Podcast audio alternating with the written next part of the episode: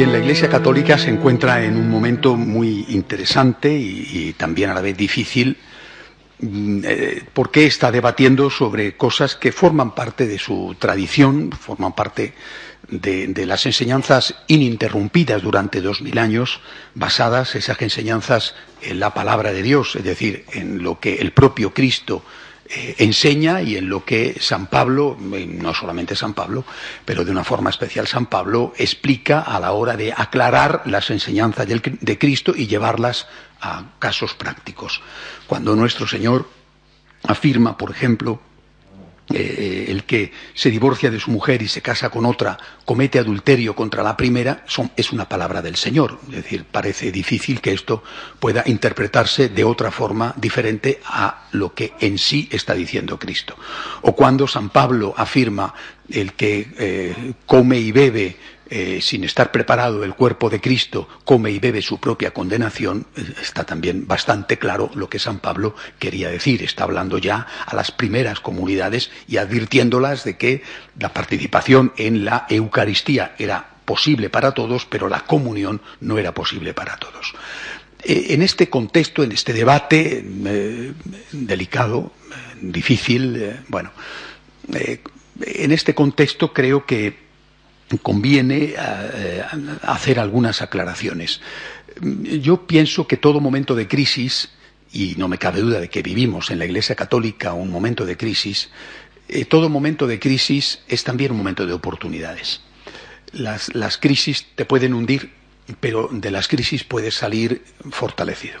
Eh, eh, dicen que el que tropieza y no cae anda dos pasos. Bueno, mm, me parece que en este momento de crisis podemos, eh, y Dios quiera que, dentro de un tiempo, cuanto más breve mejor, eh, eh, lo podamos decir así, podemos salir mucho más fuertes que antes de la crisis. Yo por lo menos rezo por ello. Y una de las cosas que pueden ser positivas es abrir los ojos de, del pueblo de Dios, por lo tanto del conjunto de los católicos, abrir los ojos a una realidad muy poco conocida, pero que forma parte de la doctrina de la Iglesia. Abrir los ojos a las presencias de Cristo. Si lo que se debate, porque se da por supuesto que ese es el tema, personalmente creo que no es el tema de fondo, pero bueno, si lo que se debate es la cuestión de la comunión de los divorciados vueltos a casar, entonces lo que se está debatiendo en el caso de los divorciados vueltos a casar es si esas personas pueden tener un encuentro con el Señor, la comunión con Jesucristo. Por tanto, de lo que se trata es de que hay personas que por su circunstancia no pueden comulgar y desean comulgar. Si nosotros mm, eh, ampliamos el horizonte y nos damos cuenta de que hay más presencias reales del Señor que la presencia eucarística y que en esas presencias no es obligatorio, no es necesario, no es una condición excluyente el estar en gracia de Dios para participar de esas presencias, entonces podemos decirle al que no puede comulgar, podemos decirle esto efectivamente no lo puedes hacer, pero no por eso dejas de tener posibilidades de comunión con Cristo. No puedes comulgar con Cristo en la Eucaristía pero sí puedes comulgar con Cristo de otra manera, porque para esas otras comuniones con Cristo no se exige que estés en gracia de Dios. Por eso, repito, creo que en esta crisis se nos abre una oportunidad y es la oportunidad de darnos cuenta de cuáles son las presencias del Señor y de cómo esas presencias del Señor están absolutamente abiertas a todos. Eh, eh, estamos quizá polarizando el caso de los divorciados vueltos a casar, pero ya hay otras voces. Recuerdo la voz del cardenal Scherer de Sao Paulo que dijo por qué limitar eh, el debate a los divorciados y por qué no abrir la comunión también a los que viven juntos sin casarse, las parejas de hecho que se llaman. Bueno, o mm, recientemente otras voces están planteando que por qué cerrar la comunión a los homosexuales que, eh, que ejercen su homosexualidad. Eh, dentro del mundo homosexual hay tres, digamos, al menos tres categorías. El que tiene tendencia homosexual, ese por supuesto puede comulgar. El que hace actos homosexuales, pero está arrepentido de ellos y, lucha por no hacerlos, ese después de una confesión puede comulgar. Y, lógicamente, mientras no viva en una relación de, pareja eh, donde esos actos es lo habitual. Y después está el militante, el gay propiamente dicho, el activista. Bueno, bueno, pues están pidiendo algunos, eh, no voy a decir el nombre del cardenal que acaba de pedirlo, pero eh, algunos están pidiendo que la comunión también sea posible a todos los homosexuales, aunque practiquen la homosexualidad. Por lo tanto, nos encontramos con que en estos meses, desde hace ya algo más de un año en que se estableció el primer debate, eh, en estos meses eh, de la petición inicial de que fueran los divorciados vueltos a casar los que comulgaran, se ha pasado a una petición generalizada, que cualquiera, sea cual sea su situación, pueda comulgar no se ha dicho de esta manera tan explícita, pero al ir introduciendo casos se ve que este es el, el objetivo final. Repito, si de lo que se trata de verdad es del interés por la persona, porque si de lo que se trata es de destruir la iglesia, esa es otra cuestión. Pero si de lo que se trata es el interés por la persona, es decir, esta persona concreta, divorciado, homosexual, que vive en unión libre, esta persona concreta, ¿qué podemos hacer para que esté en comunión con Dios?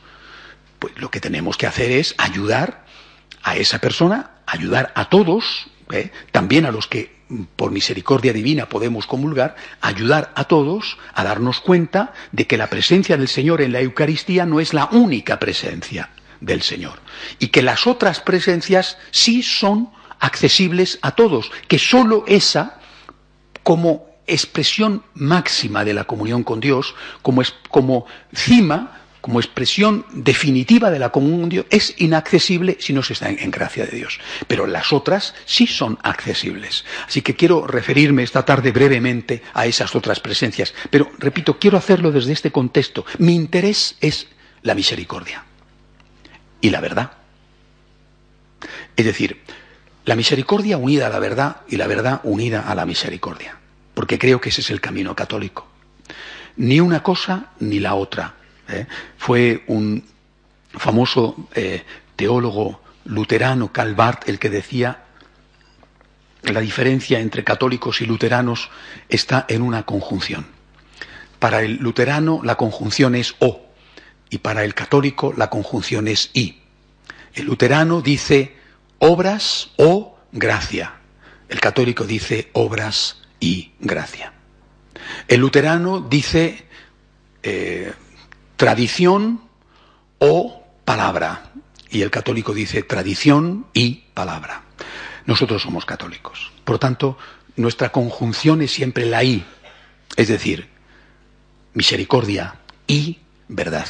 Verdad y misericordia. No misericordia o verdad. Misericordia y verdad. Por tanto, si mi interés, y doy por supuesto de que todos los que están entrando en el debate son sinceros en sus motivaciones, si mi interés es de verdad acercar la gente a Cristo y que nadie que busca al Señor, que necesita al Señor, que necesita la comunión con el Señor, se quede sin esa comunión, lo que hay que hacer es decirle a esa persona concreta, divorciado, de unión libre, homosexual, que por su situación está en pecado, decirle, mira, no puedes comulgar, pero aquí tienes cinco presencias más del Señor.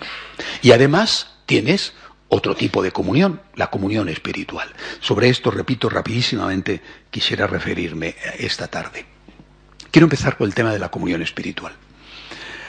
También se está debatiendo, y, fue el propio Papa el que en, una de esas conversaciones, en sus viajes, conversaciones que dan para mucho por lo que vemos, eh, eh, fue el propio Papa el que lo, planteó eh, cuando dijo, es que acaso, lo dijo como pregunta, no como interrogante, no como afirmación, es que acaso para la comunión espiritual no hace falta también estar en gracia de Dios.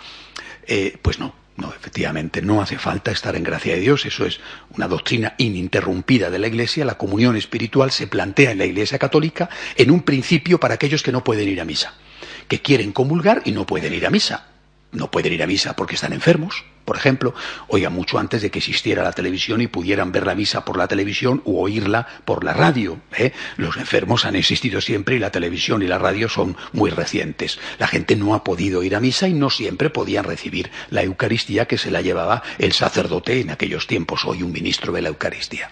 Entonces esa persona, la iglesia le invitaba a que hiciera una comunión espiritual. O bien personas que no por su enfermedad o por su ancianidad, sino porque están en la cárcel, porque viven en países donde no hay posibilidad de ir a misa, eh, esas personas desean comulgar. Y la Iglesia nunca planteó la comunión espiritual como una comunión ligada a el estado de gracia. Era una comunión de deseo, de deseo. Es decir, yo deseo comulgar, era un anhelo, un deseo, y ese deseo es un deseo. Es decir, yo comulgo con el Señor porque yo deseo estar con el Señor. Bueno, eh, la persona que desea estar con el Señor hace una comunión espiritual con el Señor. Oiga, que no es igual, evidentemente, que la comunión de tomar el cuerpo y la sangre de Cristo. Para esa comunión sí que hacía falta estar en gracia de Dios, pero para la comunión de deseo, para el anhelo, el ansia de estar con Cristo, ¿no? Porque una persona, incluso en pecado, porque a lo mejor no es que en una situación de pecado, sino que no ha podido confesarse, sin embargo, esa persona puede eh, eh, desea estar con el Señor y hace una comunión de alma. Es decir, esto es, esto es unánime. En, en, la tradición de la Iglesia nunca se ha dicho que para hacer una comunión espiritual hubiera que eh, necesariamente estar en gracia de Dios. Digo por aclarar un punto que también en estos meses ha estado en cuestión. Voy ahora a esas otras presencias de Cristo. La primera, efectivamente, la única presencia real del Señor, que es sacramental, es la Eucaristía. Es una presencia real, ahí está el Señor realmente presente en las especies del pan y del vino, una vez que han sido consagradas por el sacerdote, uniéndose el sacerdote a la intención de la Iglesia. Ahí está el Señor realmente presente en esas especies eucarísticas. Se ha producido el milagro de la transustanciación. Es, por lo tanto, no solamente presencia de Cristo, sino sacramento. ¿En qué sentido? En que el sacramento es, es un don de Dios con un objetivo concreto, pero que nos llega a través de un signo sensible, es decir, algo que podemos captar por los sentidos. Ese sacramento nos llega a través del pan y del vino. Bueno, presencia real del Señor en la Eucaristía. No voy a insistir sobre ella porque quiero centrarme en las otras cinco presencias. Repito, con este único objetivo, y les ruego que ustedes tomen buena nota de ello y se lo digan a los demás, porque la gente no lo sabe. Por ejemplo, la presencia del Señor en la palabra. Nunca se ha dicho en la Iglesia Católica que no pudieran leer el Evangelio los que están en pecado mortal. Es decir, la lectura del Evangelio, o incluso del Antiguo Testamento, o del, Nuevo Testamento, que es más que el Evangelio, el Evangelio y las cartas y los hechos de los apóstoles y el Apocalipsis, es decir, la lectura de la Biblia, que es la palabra de Dios, está abierta a todo el mundo. Nunca ha habido una restricción, nunca se ha dicho, si estás en pecado mortal no puedes leer la Biblia. Esto jamás se ha dicho. Y hay una presencia del Señor en su palabra, porque es el Señor el que dice ¿eh? que ahí el que os escucha dirá, y ahora veremos la otra presencia, el que os escucha cuando transmitís mi mensaje me está escuchando a mí. Y de hecho, cuando leemos en la misa la lectura, decimos del Antiguo Testamento y de las cartas palabra de Dios y del Evangelio palabra del Señor. Por lo tanto, estamos haciendo una comunión con Dios, estamos haciendo una comunión con Cristo, totalmente accesible a todos, sea cual sea tu circunstancia. Tú quieres convulgar con Cristo, tú quieres tener un encuentro personal con el Señor. ¿Por qué no lees la Biblia? ¿Por qué no lees el Evangelio? Es decir, me parece cuando menos sospechoso ¿eh? que una persona diga que quiere comulgar porque necesita estar con Cristo y en cambio no coja la Biblia para leerlo. Eh, eh, sí, mm, yendo a un caso que fue citado por el cardenal Casper cuando hace su defensa de la comunión de los divorciados. Eh, él, habla de este caso concreto de una señora que él conoce. Dice, esta mujer divorciada, vuelta a casar, tiene un niño, el niño va a hacer la primera comunión y ella no puede acompañar a su niño a comulgar. Qué pena que para esta mujer no poder comulgar junto con su niño. Bueno, pero a lo mejor esa mamá podía allí, en la iglesia, o podía en su casa, haber hecho con su niño otra comunión. Es decir, si el deseo de la mamá es comulgar con Cristo, podía todos los días leer un rato del Evangelio con su hijo. Si el deseo es comulgar con Cristo, si el deseo es aparecer delante de los demás, esa es otra cosa. Es decir, si el deseo es comulgar, estar con el Señor, tienes la palabra, la tienes. Oiga, muchísimas iglesias o comunidades eclesiales no tienen la Eucaristía, tienen la palabra. Y comulgan con Cristo a través de la palabra. Esto jamás ha sido prohibido en la Iglesia Católica a nadie. Nunca se ha dicho, si no estás en gracia de Dios no puedes leer la Biblia. Por lo tanto, hay una vía de comunión con Cristo a través de la palabra. Me parece, repito, sospechoso que determinadas personas que dicen, no todos, pero sí algunos o muchos incluso, que dicen desear comulgar, en cambio después no tengan el mismo deseo por leer el Evangelio. Porque si tú lo que deseas es estar con Jesús y te dicen esto no lo puedes hacer, bueno, realmente me duele, por supuesto que me duele, pero bueno, pero oye, pero puedo hacer esto otro y puedo hacer esto otro, es decir, tengo cinco posibilidades más. Otra presencia de Cristo que, repito, es muy significativo que no interese ¿eh? y que incluso sea el caballo de batalla en este momento. Cuando el Señor dice, quien a vosotros os escucha, a mí me escucha. Está hablando de los apóstoles. Hablando a los apóstoles y hablando de los apóstoles. Hay una presencia real de Cristo a través de la jerarquía. ¿Esto interesa? Es decir, eh, quizá a lo mejor lo que hay que hacer es desenmascarar falsos intereses. Porque si a ti te interesa estar con Jesús, si a ti, persona concreta que no puedes comulgar, lo que te interesa es estar con Cristo, ahí tienes la palabra. No solamente la palabra, ahí tienes la enseñanza de Jesús. Quien a vosotros os escucha, a mí me escucha. Y el vosotros está referido a los apóstoles y de una forma especial está referido al vicario de Cristo. Y por lo tanto, si es escucha del Señor lo que yo busco para estar con el Señor, es decir, si soy como la Magdalena, que está a sus pies escuchando su palabra con ansiedad, oiga, que, la Magdalena hasta el jueves santo, el jueves santo tampoco, no sé si ya el domingo de Pascua comulgó o no comulgó, pero hasta el jueves santo o el domingo de Pascua, que no sé lo que pasó después, ¿eh? no comulgó, pero estaba allí, escuchando la palabra. ¿Eh? Y recordad la escena de Marta y María en la casa de Lázaro, cuando Marta se enfada con su hermana María porque está embobada escuchando a Jesús hablar. Si a ti lo que te interesa es estar con Cristo, ahí tienes la palabra. Y ahí tienes la enseñanza de la Iglesia. Y dentro de esa enseñanza de la Iglesia está San Pablo, que dice claramente ¿eh? que aquel que come y bebe el cuerpo y la sangre de Cristo sin estar debidamente preparado, es una palabra que decimos palabra de Dios, dice San Pablo, come y bebe su propia condenación. ¿A ti te interesa estar con Jesús? Pues fíjate, escucha el mensaje, que en este caso es nada menos que de San Pablo, o de otro santo más reciente, San Juan Pablo II, por ejemplo, en la Familiaris Consorcio, donde ratifica la enseñanza de dos mil años de la Iglesia sobre este punto. Por tanto, ¿qué buscamos? ¿Qué se supone que buscan estas personas y qué se supone que quieren para estas personas los pastores? Misericordia, toda, toda la misericordia, junto con la verdad.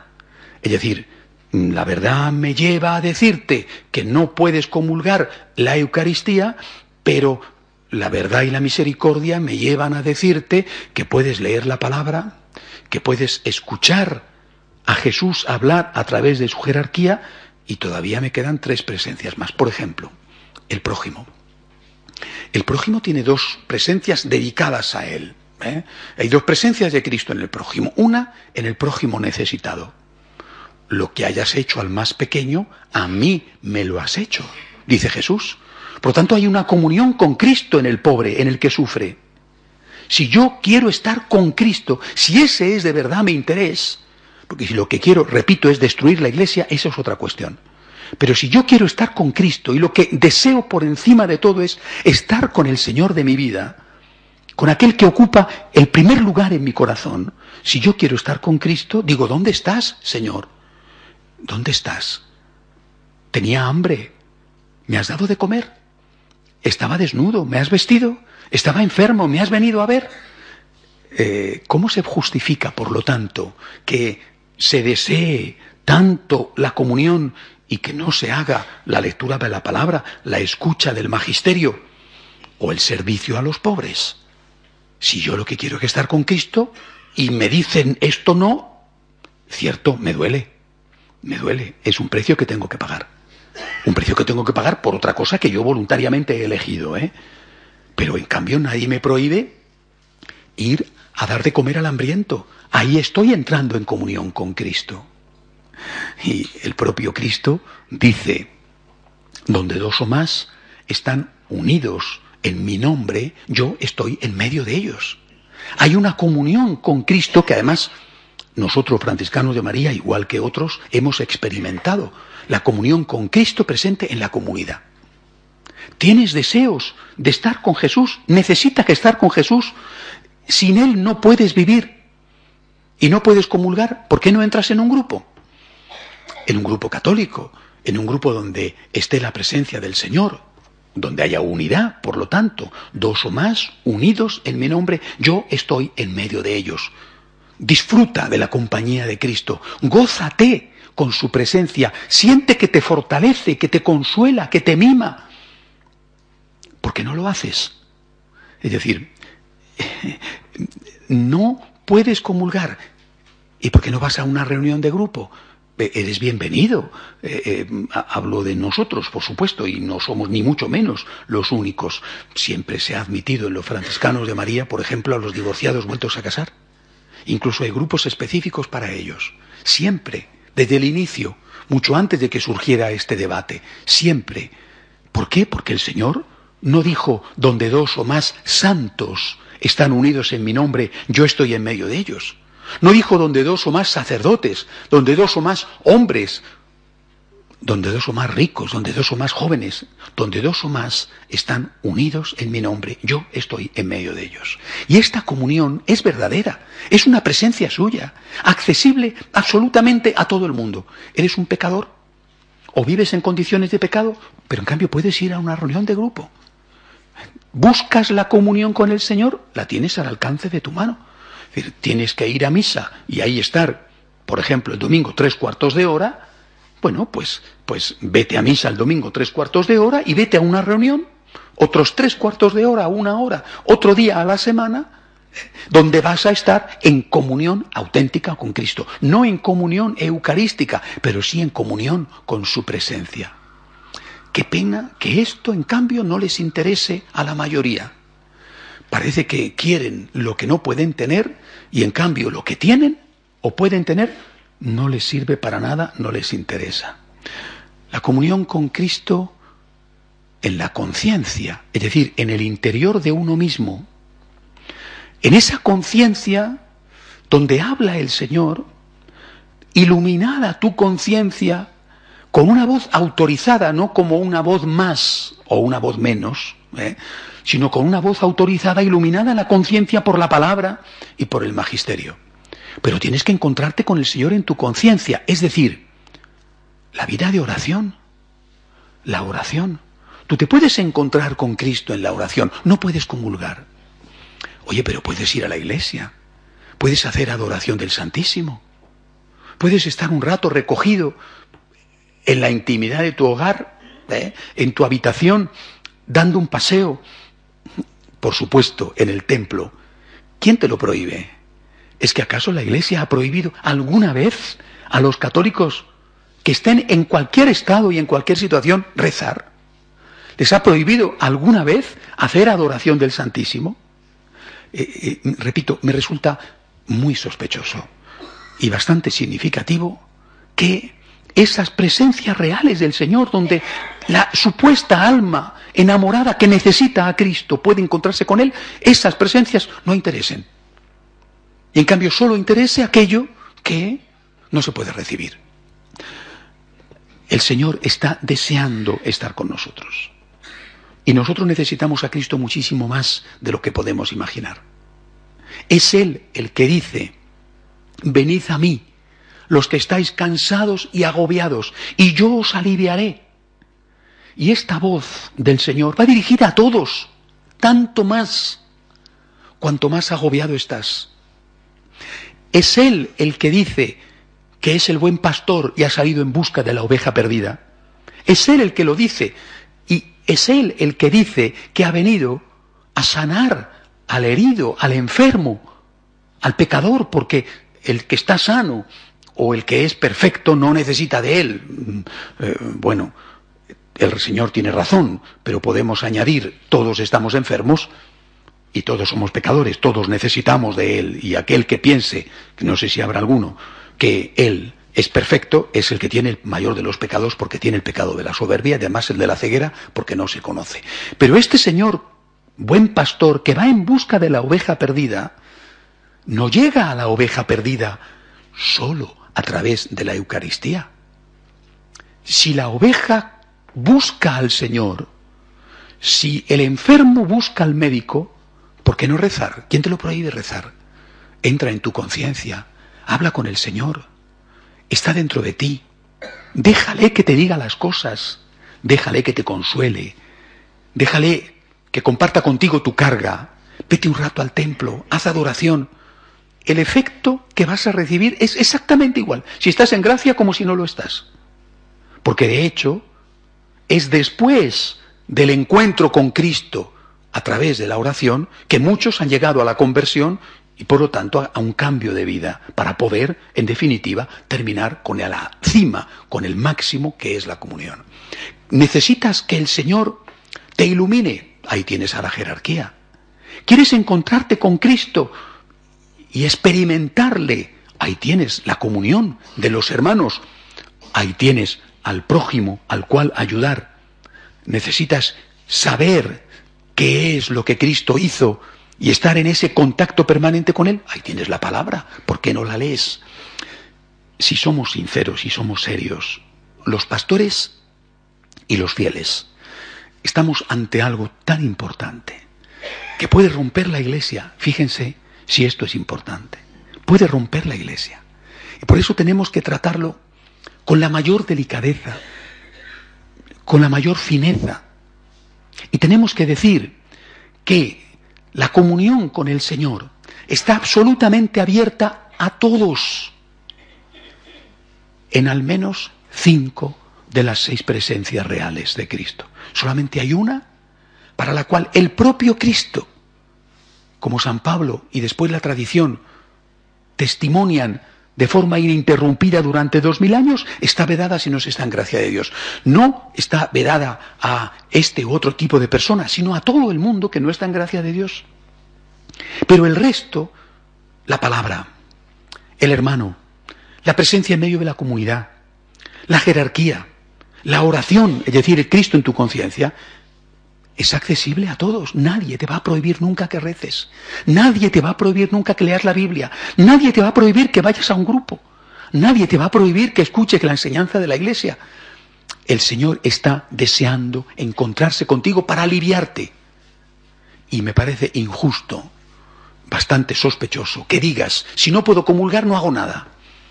Pues, pues, eh, si no puedo comulgar, leo la Biblia. Si no puedo comulgar, voy a una reunión donde el Señor está presente. Si no puedo comulgar, sí que puedo rezar y puedo hacer adoración del Santísimo. Si no puedo comulgar, puedo hacer la comunión de deseo, la comunión espiritual, que esto no me lo puede quitar nadie. Queridos amigos, recemos para que estas personas, que supuestamente son las que están sin que ellos eh, lo pidan, ¿eh? las que están motivando, siendo el objeto del debate, repito, sin que ellos lo pidan, porque muchas veces ellos son bastante fieles a la tradición y a la doctrina de la Iglesia, recemos para que estas personas puedan encontrar la comunión con Cristo que necesitan y que Cristo quiere tener con ellos.